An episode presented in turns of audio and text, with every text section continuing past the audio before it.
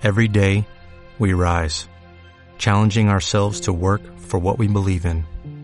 At U.S. Border Patrol, protecting our borders is more than a job, it's a calling. Agents answer the call, working together to keep our country and communities safe. If you are ready for a new mission, join U.S. Border Patrol and go beyond. Learn more at cbp.gov/careers. ¿Qué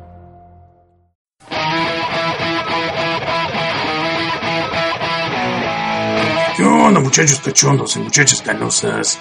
Aquí les habla su amigo Panchisco Galván y les doy la bienvenida a otra cápsula de spoilers.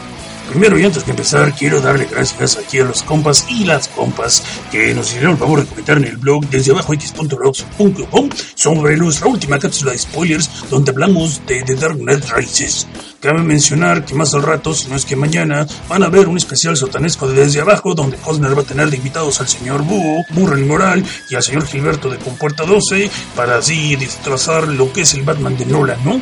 Si de copiones, no puede ser algo original uno porque viste luego luego. Pero bueno, bueno, tengan su luchita también. Yo ahí no le quise llegar porque estaban demasiado y cosas. Y dije, no, no, ¿sabes qué? Con permiso, mejor les sigo rato y me voy con esta película de sci-fi que es el remake de una película de los noventas de mis favoritos llamada Total Recall. Pero pues, primero que nada vamos a darle gracias, como iba diciendo, a los compas y las compas que nos hicieron el favor de comentar en el blog. Eh, tenemos aquí el buen Carlos, que le gustó mucho la cápsula spoilers. También tenemos a la Harris Metz. Eh, también tenemos al buen Bandy Cox Ranten, que nos saluda desde Perú y que nos dijo ahí cómo estaba la historia medio rara con él y la trilogía de Nolan. Tenemos al señor Leo Balán, que por fin se reportó desde hace mucho tiempo que no nos escuchaba y que no sabíamos de él, ya no tenía pendiente, pero qué bueno que ya regresó. Tenemos también al señor Soldier Drake, el buen Doc de la Doc Lantern Que también le gustó la reseña y le gustó la película. Tenemos también a la bella Cassandra Conca, que nos compartió varios puntos de vista, sobre todo el aspecto de la cárcel, ¿no? De donde pone Ben a Bruce Wayne. Y este, gracias por comentar, bonita, muchas gracias, gracias. También tenemos al buen amigo Alex Aichen, que pues fue allí comentando lo mismo que le gustó la cápsula spoilers. Saben que se siente bien chido que ustedes apoyen este proyecto alternativo al podcast Sotanesco y pues siempre nos daremos nuestro espacio para darles las gracias por lo menos, ya si no leer el comentario completo ¿no? Porque hay unas proposiciones de matrimonio así medio indecentes que con todo respeto me las guardo para mí solo. Pero bueno, vamos a hablar de esta película que se llama Total Recall. What do you know about this recall place? Stay away from them. Mess with your mind, man. Welcome to Recall. First time? Are you actually happy with how your life's turned out? Why the hell shouldn't I be? Tell us your fantasy. We'll give you the memory. You want to be a crime fighter, or world-class athlete, or secret agent? Yeah. Happy trails, man. What is it? What's wrong? Yank that needle out before it takes. Oh, Why? Your memory was erased. Your mind was implanted with a life you think you've lived. Oh, by the way, you haven't even begun to see me trying to kill you.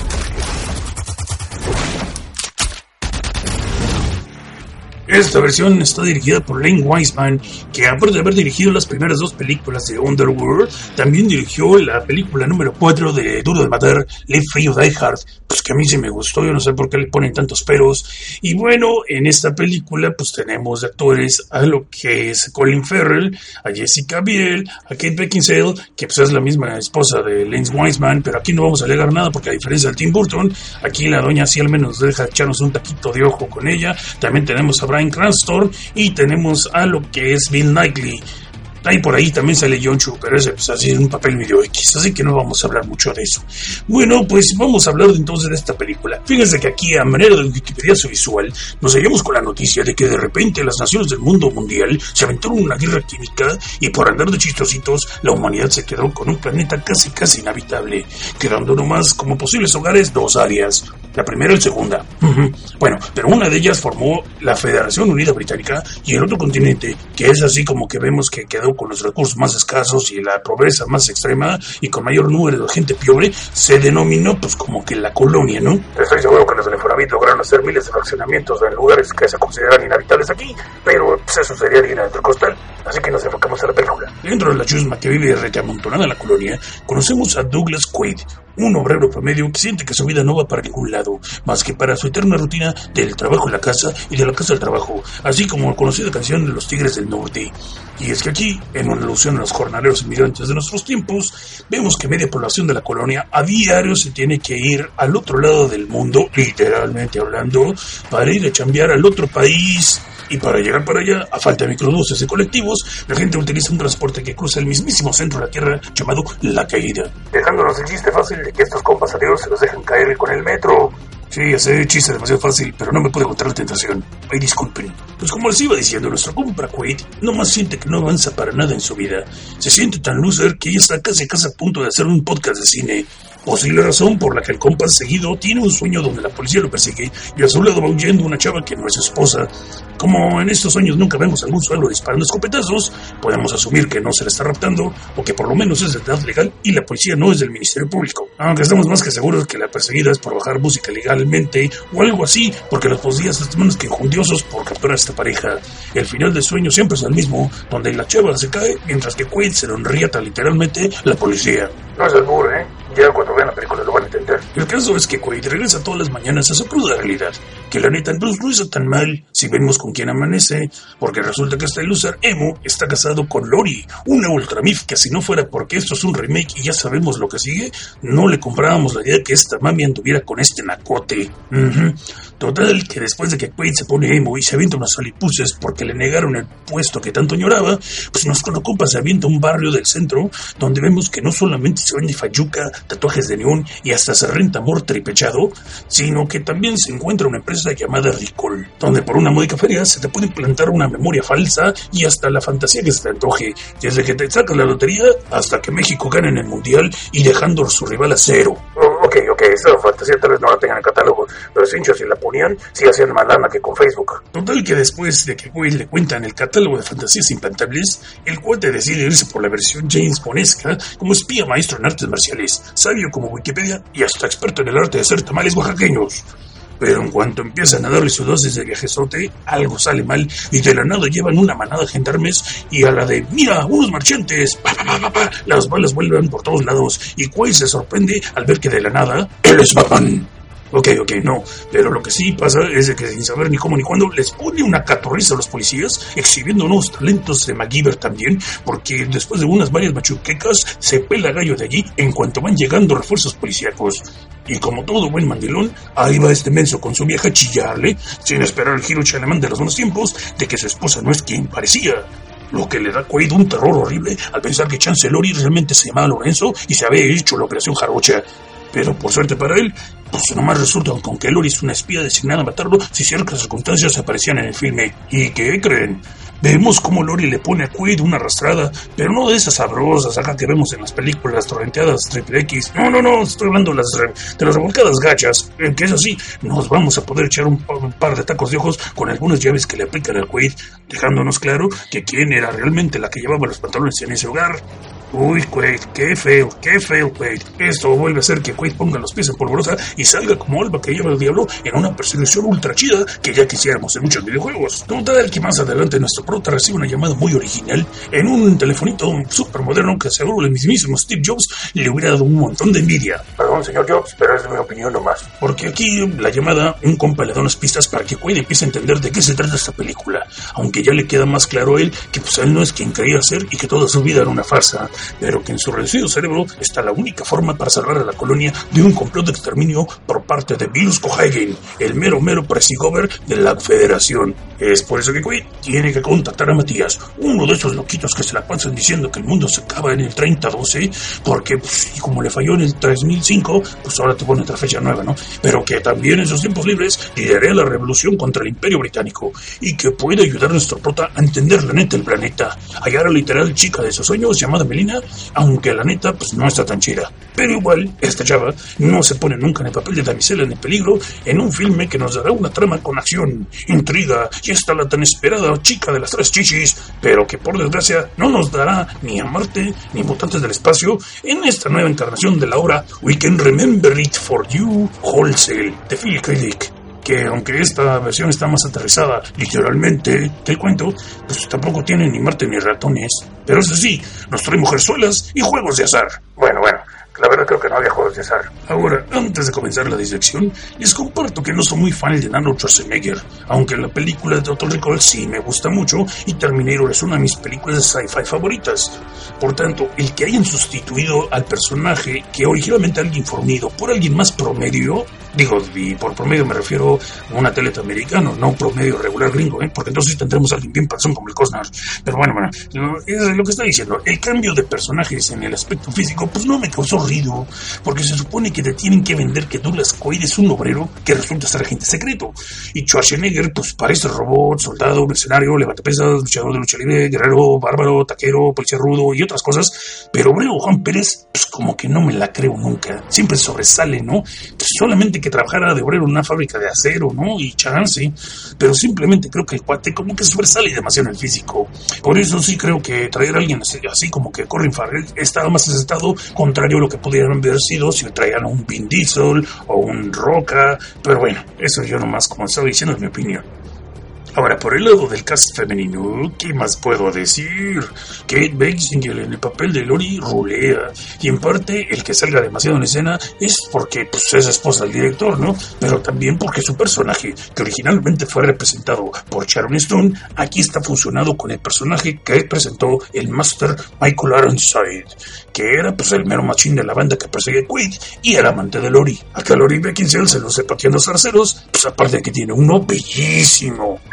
Y eso que ni que. Por el otro lado tenemos a Jessica Biel, la que acabamos de ver en la película de Talman, y aquí la neta se ve mejor que en aquella otra cinta, pero pues no le llega la Beckinsale. Digo, sin ofender, sin ofender, ¿no? Sí, comparto la opinión de Cosner de que esta vieja vilmente se parece como Florinda Mesa en sus mejores tiempos. Como iba diciendo, este personaje no lo sé mucho, pero es de culpa del guion, por no lo desarrollan demasiado en el filme, la mera verdad.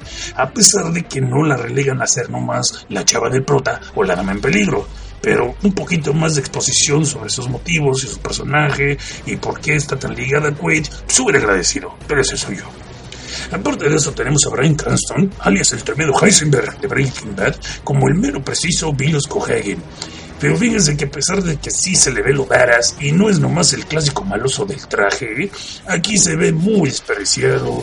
Pero también es como que algo muy difícil de criticar su actuación, porque es buena y está chido ver que se avienta un tiro físico con el prota, pero como que la neta, los combates físicos no son los suyos. Sí se ve medio raro ver pelear a Colin Farrell con el papá de Malcolm. Sí, como que da penita ajena, ¿eh? La neta. Aunque la verdad hay que mencionar que Brian Cranston no deja en vergüenza el papel que hizo Ronnie Cox en la película original. Pero pues vuelvo a repetirlo, tampoco se luce como se pudiera. Pss, ni modo. Esto nos lleva al papel más desperdiciado en toda esta película. Me estoy hablando del personaje del profeta Matías, aquí es representado por Big Niley, alias el mero Víctor en las películas de Underworld, y el señor Davy Jones en las películas de Piratas del Caribe. Su personaje aquí, la mera verdad, casi no lo sé, y ni nos dan chance de ver por qué es realmente importante este personaje. Digo, fuera de que le dé a rebelión, ¿no? Digo, no es psíquico, ni tiene un ser más mutante como en la otra película original, su contraparte, sino que nomás echa unas palabras muy sabias tipo la Obi-Wan Kenobi, pero ni así nos da la finta de que por qué están respetando a los Mientras eso sería como que otro fail de esta cinta. Y hablando de fails, vamos a ver los que más me causaron ruido. Eh, todo el plot de Marte, ya sea en el aspecto original del cuento o del filme que se supone esto es un remake, es totalmente ignorado. Así que si estás muy enamorado de la cinta del Watchenegger, ni te molestas en ver esta, vas a acabar encanijado y mandando patadas para todos lados. Acá nos mostraron la famosa escena de la chava con los tres pechos, pero siendo que no hay un factor mutante marciano, la escena no va ni al caso. Podemos alegar en defensa del filme que la guerra química, aparte de casi casi erradicar la humanidad, causó mutaciones, pero esto nunca es mencionado, lo cual nos deja con la pregunta, bueno, ¿eran normales las malformaciones en este universo o no? ¿Era esta hecha una excepción? ¿Qué onda con eso? O sea, porque nadie hacía revuelo al respecto, ni hacía haber mencionado que había gente afectada genéticamente por la guerra química que se había dado años antes. Esto vilmente fue como un guiño a los fans de la versión original, pero la neta, por los factores que he mencionado, este cameo fue como que más penoso que glorioso. Otro feo. Que Ahora vamos a un punto que me cayó así como que me causó ruido y me hizo preguntarme varias cosas. Entre ellas está este. Si hay tecnología tan avanzada que hasta se está creando un policía slash soldado totalmente robótico, pues no debería entonces haber también tecnología capaz de construirlos sin necesidad de la mano obrera humana. Algo así como que máquinas construyendo otras máquinas. Digo, o sea, No sé, como que me causó ruido. Aunque en defensa del filme entonces diríamos, habría más desempleo y pues la rebelión se hubiera dado antes, entonces no alcanzábamos a llegar a verlo a tiempo en el filme y buen chance, ¿no? Bueno, vamos a dejar eso por un lado esta vez. Ahora pasemos al punto. A pesar de que aquí en Basinger no se anda con jaladas, pues no nos dieron un buen tren entre y Melina, que es el personaje de Jessica Biel. Más bien esta vieja nomás se la pasa persiguiéndola y Jessica Biel nomás corriendo. Pues, what the fuck con eso? O sea, what the fuck? Bueno, también me cabe mencionar que cuando Quaid conoce al profeta Matías, hacen mucho hincapié que los alrededores de la base secreta están contaminados y tienen que traer máscaras de oxígeno y otras precauciones. Pero cuando son inevitablemente hallados, y eso no es spoiler, pues ahora todo el mundo anda rompiendo vidrios y ventanas al por mayor y nadie es escándalo porque está entrando el oxígeno contaminado. En defensa del filme, pues la policía viene preparada con el equipo correspondiente y las otras personas tal vez están más preocupadas por el de la policía, pero creo que de Pérez que se viera que trataron de agarrar a alguien una máscara o algo, pues se hubiera agradecido, digo, para no con la credibilidad del momento, ¿no? Ahora, hay un personaje que de pura casual casualidad llega cuando más se lo ocupa y salva, ayuda al prota cuando ya se lo va a cargar pifas. Pero eso sí, en defensa del filme, nos hacen entender con esto que no todos los de la Unión Británica estaban de acuerdo con las ideas de sus líderes y pues que por ahí puede haber más rebeldes infiltrados. Y esto pues hasta ese punto no es trampa porque ya nos habían dado indicios de eso. vamos a dejarlo de lado por esta ocasión. Desgraciadamente, vuelvo a este punto. Brian Cranston y Bill Nighy sí están muy despreciados, hombre. Necesitamos lucirlos más, o sea, no nomás usarlos como gancho con los nombres. Qué poca madre. Digo, pues el otro, el Chu, me vale coche, ¿no? Pues quién lo pelas a ese, ese eh, Harold Key, güey. El Zulu de la nueva Starte Key, güey. Nomás sale 10 minutos cuando mucho. Pero Brian Cranston, güey. ¿Cómo puedes despreciar a Heisenberg? ¿Cómo puedes despreciar a David Jones? O sea, híjole, no bueno. Fail. Otra cosa que voy a mencionar es que la primera parte tiene mucha acción. Pero desgraciadamente el pacing se cae desde que Quinn llega a su departamento en la Unión Británica. Y aunque después tenemos mucha acción en el tercer acto, pues ya es algo así como que muy visto. No nos pone tan tensos como al principio. o sea, en otras palabras, el filme no se arriesga y se va por la segura con un enfrentamiento de lo más genérico. Aunque eso sí, hay una escena de cero gravedad que se ve muy bien. Pongan atención con esa. La película trata de hacerte creer que se van a ir con un giro de tuerca, pero a la vez ni siquiera se atreven a hacerlo y ni siquiera se atreven a tentearte con aquello así a los se van por la segura otra vez y ni se atreven a darlo. De partida en la película original te daban como que indicios de que podría ser un final o el otro el que tú quisieras elegir. Por si no se saben a qué me refiero, pues pongan atención, porque por algo la escena acaba iluminándose todo así como que alguien está despertando. Bueno, más lo dejo de tarea. Para ahora no todo fue pérdida esta película. Vamos a ir con las cosas positivas, aunque podrá parecer que realmente son muy pocas. Hay otro guiño a la película original en una secuencia que se da en las aduanas. Esta es mucho mejor lograda, la escena, que la chica de las tres chichis. Y esta sí hasta genera una secuencia de acción más del estilo de Minority Report, que es otra cinta basada en las obras de Philip K. Dick. la arquitectura de lo que se llama la colonia está muy interesante y se agradece el tratar de emparejar el look con los barrios de la película de Blade Runner otro filme basado en los trabajos de Billy K. por cierto, y hasta está el detalle de que hay muchas canoas y canales y gente asiática, así como que las calles de Bangkok, con tintes muy oscuros y decayentes. Todas las viviendas están apiladas y aparentemente son interminables filas de viviendas, pero que eso sí, convenientemente tiene ventanas y hasta techos muy fáciles de atravesar cuando oyes la poesía o de la esposa. Hmm. Ok, vamos a dejar con punto bueno todavía. Vuelvo a remarcar que las secuencias de acción están muy bien logradas y hasta te mantienen tenso, pero por desgracia se decaen mucho en la última parte del filme. Ahora, los efectos especiales son impecables y son hasta originales, sobre todo en el lado de la tecnología, más específicamente en los teléfonos manulares con interfaces de cristal. Eh, lo van a entender cuando lo vean. También cabe mencionar que me gustaba mucho ver los tatuajes de neón, chances también yo me hacía uno allí, y digo, no allí allí, pero me hacía un tatuaje en ese negocio, ok. Y también me gustaron mucho las pistolas de Venga Chipaca, esas que tendría también Majin. Yo pensé que esas armas como amarraderas las iban a usar para otras escenas de acción, pero pues no, no hay. Bueno, a lo mejor ya ahí se les acabó el presupuesto, ¿no?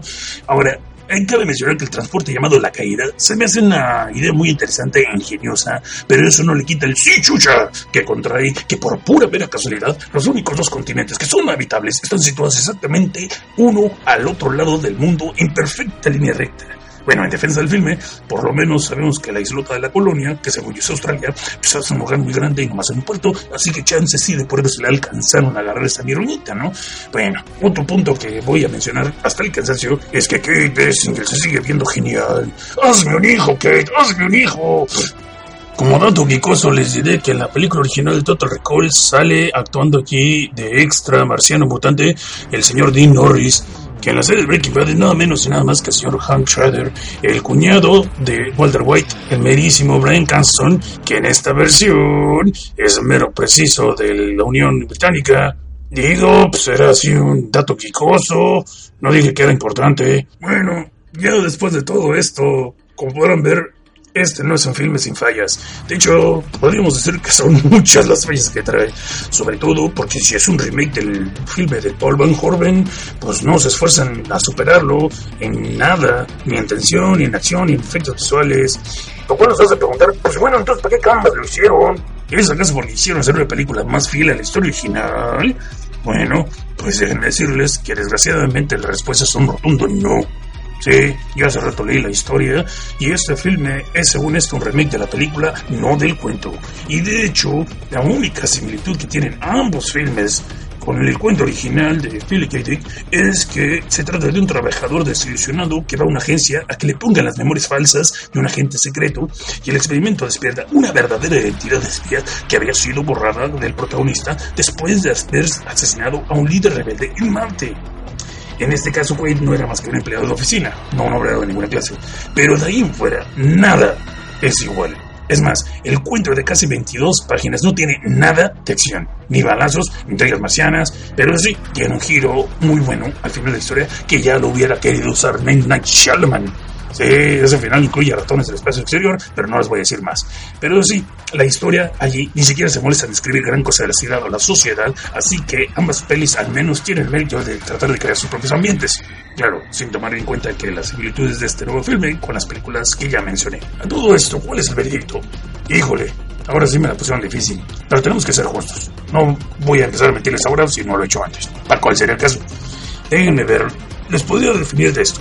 Si vemos esta película como un filme de sci-fi independiente de la versión de los 90, pues sí tendrá sus fallas, pero todavía se lograría sostener muy bien por sí sola. Es más, hasta podríamos respetarla si nomás le hubieran puesto como título Recall o el título original del cuento. Y aún así, con sus fallas antes mencionadas, yo le pondré sin ninguna bronca un 4. Pero como desgraciadamente es un supuesto remake de la película del Watchinegger, pues tengo que confesar que le faltó mucho la intriga marciana, nos quedaron a ver con los mutantes con sus tremendos efectos de maquillaje y le hizo falta muchos balazos con sangre. Bueno, eso seguramente lo hicieron por tratar de hacer la película PG-13 para capturar más gente y tener más boletaje, ¿no? También yo supongo que ese fue el motivo por que redujeron los balazos al mínimo y hasta trajeron las tropas cibernéticas. Y, en ese contexto, pues la mera verdad, esta película se queda con un 3 y muy arrastrado, ¿eh? Eso sí, estoy siéndome muy davidivoso. En lo personal, yo esta película la vi en la matinée de los domingos. Y como ya me habían contado cosas terribles de ella, pues iba con las expectativas muy bajas. Por eso podría decir, ok, salí satisfecho, pero por haber visto una película palomera, no el remake de la película de los noventas, aclaremos, porque pues, así nos ponemos a compararla con la otra versión, híjole, yo si hubiera echado rayos estrategias y de madre por mayor. Así que pues ahí les voy a dejar a su criterio si se lanza a ver al cine, se espera el DVD o de plano la evita. Este es mi análisis completo, o por lo menos spoileroso, aunque todavía les estoy dejando ahí dos, tres sorpresas que pueden disfrutar ustedes de la película de Total Recall de Lance Winsman.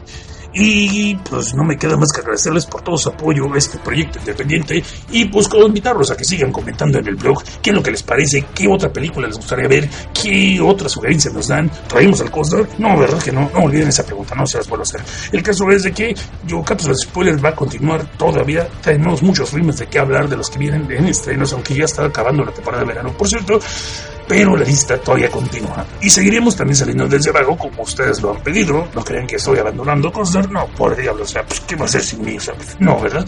Pero este proyecto independiente, pues me da así como que más control creativo, ¿verdad? No tengo que andar lidiando, ni andar compartiendo créditos, el parking de la oficina está para mí solito, etcétera, etcétera, etcétera. Bueno, damas y caballeros, Perdón, me equivoqué, estaba hablando aquí con ustedes. Ok, quise decir, muchachos cachondos y chamacas ganosas, no me queda más que agradecerles por escucharnos y por descargarnos y pues recomiéndanos si les late este proyecto para ir haciendo más auge y que se vaya corriendo la voz espolerosa de Panchisco. Al ratón le gustan los chetos, pero nomás si son del crunchy. Paicón verde. ¿Te preocupas por tu familia? Entonces, ¿por qué darles solo huevos ordinarios cuando pueden disfrutar de lo mejor? Eggland's Best, los únicos huevos con ese delicioso sabor fresco de granja, además de la mejor nutrición, como 6 veces más vitamina D, 10 veces más vitamina E y 25% menos de grasa saturada que los huevos regulares, además de muchos otros nutrientes importantes. Así que, dales los mejores huevos. Eggland's Best, mejor sabor, mejor nutrición, mejores huevos.